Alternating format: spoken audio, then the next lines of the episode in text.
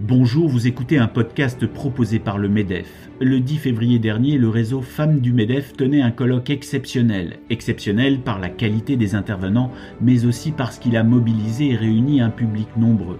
Il y avait plus de 1000 inscrits. Devant ce succès, nous avons décidé de vous faire revivre les temps forts de cet événement. Voici donc une série en 6 épisodes. Et dans ce dernier podcast, nous vous proposons de partir à la rencontre de Sophie Vigé, directrice de l'école 42. Revivez les meilleurs moments de ce webinaire préparé par Charlotte Parez, itinéraire de femmes, Sophie Vigé. Bon podcast, bonne écoute et merci de votre fidélité.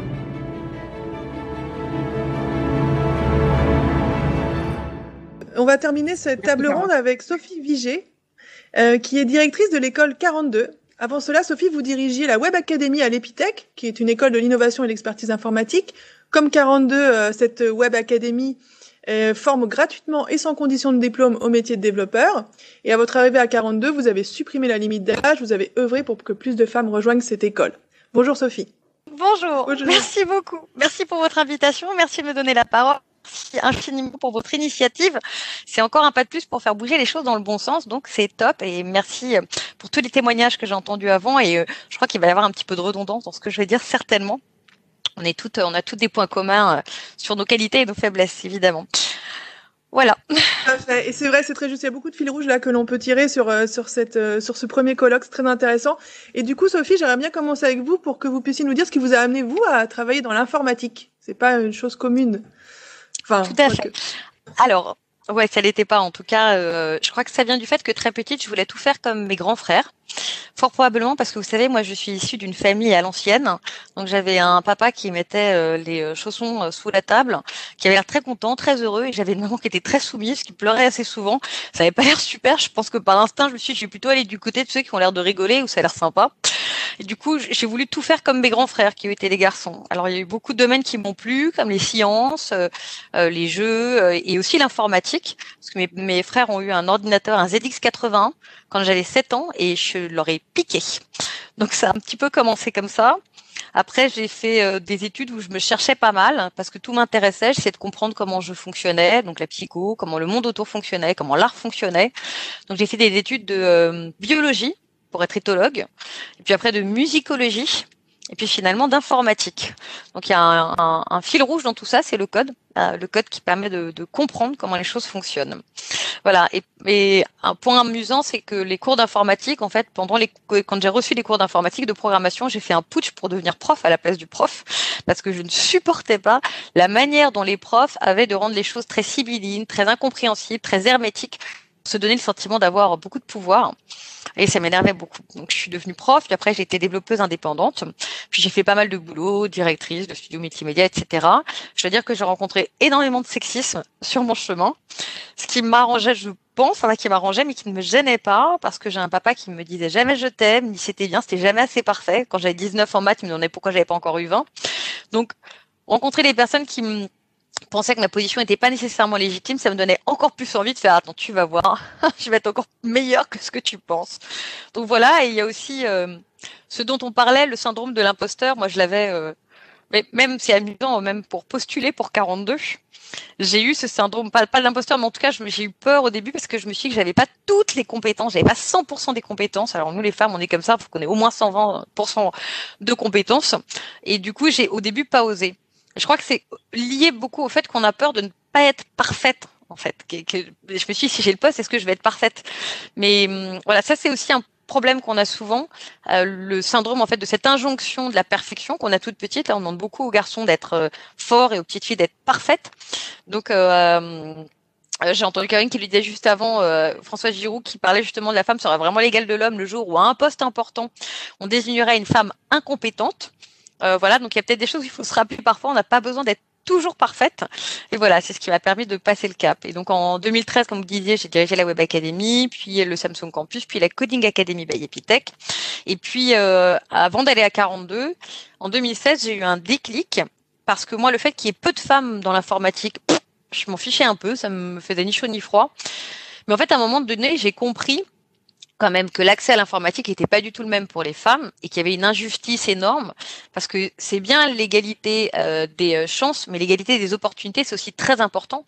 Et finalement, pour être dans ce domaine-là, dans l'informatique, il fallait absolument être une tough girl, avoir beaucoup de caractère, voilà, euh, faire, faire, faire ses preuves. Et du coup, c'était pas normal que les femmes aient à en démontrer autant pour pouvoir rentrer dans ce domaine-là et que c'était un vrai problème qu'il n'y ait pas autant de femmes et pas assez de femmes. Oui, c'est très juste. Et d'ailleurs, c'est assez, assez nouveau euh, qu'il n'y ait pas autant de femmes, puisque les femmes étaient euh, vraiment très présentes à, l'origine de l'informatique. Moi, je l'ai appris euh, en 2019 lors de l'expo à Gaieté Lyrique à Paris sur les Computer Girls. On en a parlé en préparant cet entretien.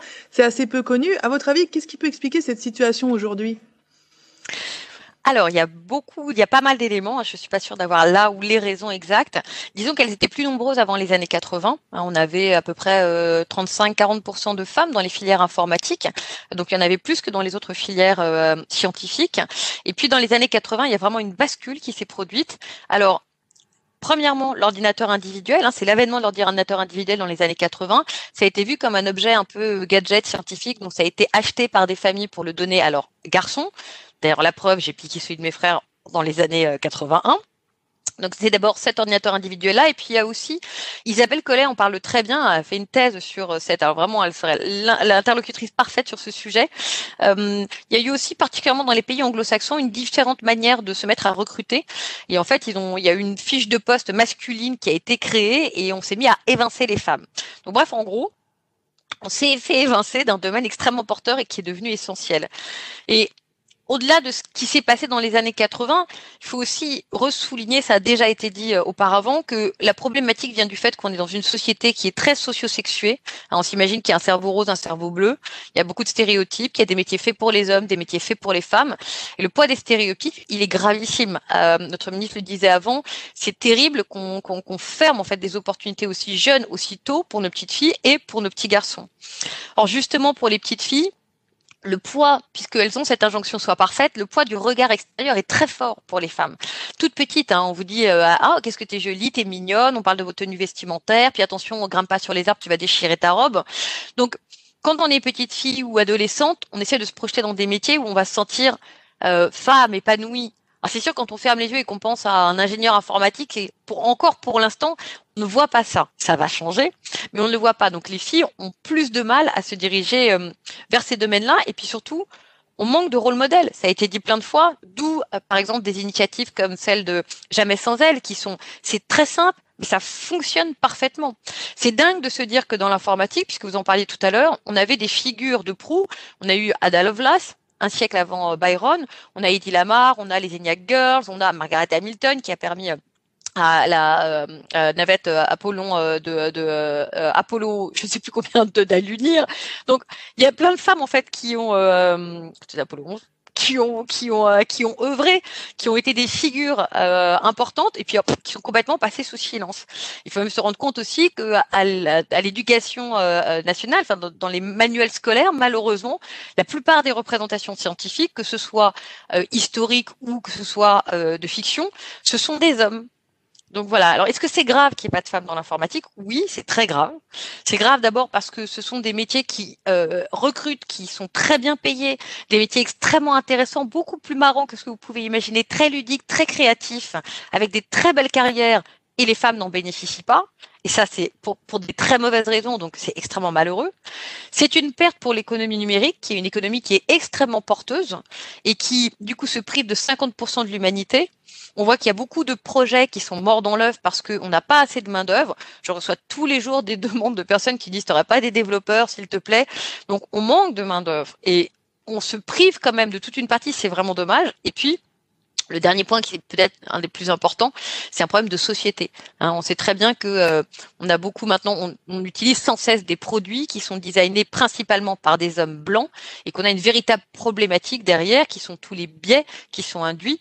Et il y a eu plein de scandales, la carte Apple, les airbags, les problématiques de logiciels de reconnaissance faciale qui vont reconnaître un homme blanc d'un autre homme blanc avec une marge d'erreur d'à peu près 3% et une femme noire d'une autre femme noire avec une marge d'erreur de 30%. C'est absolument dramatique si vous pensez que ça peut être utilisé par exemple dans un cadre juridique. Donc il y a beaucoup de travail à faire, euh, et c'est ce qu'on essaie de faire à 42, il y a beaucoup de travail à faire pour faire rentrer beaucoup plus de femmes dans l'informatique et aussi plus de diversité. Mm. Oui, c'est génial parce que vous êtes consciente de ces constats comme euh, comme les autres euh, chefs d'entreprise qui sont intervenus et là vous êtes en capacité de changer les choses.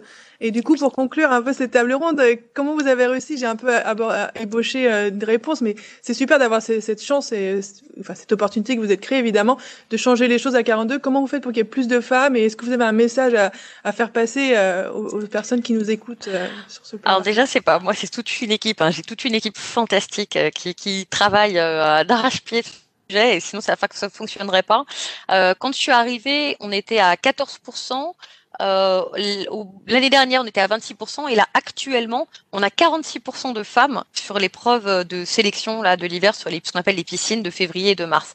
Alors, je pourrais pas tout vous dire euh, parce qu'on a mis 35 euh, mesures en place, donc il y en a beaucoup, mais principalement, on a montré, expliqué ce que c'était que les métiers, particulièrement avec des partenariats avec Pôle Emploi, avec les missions locales, avec des associations.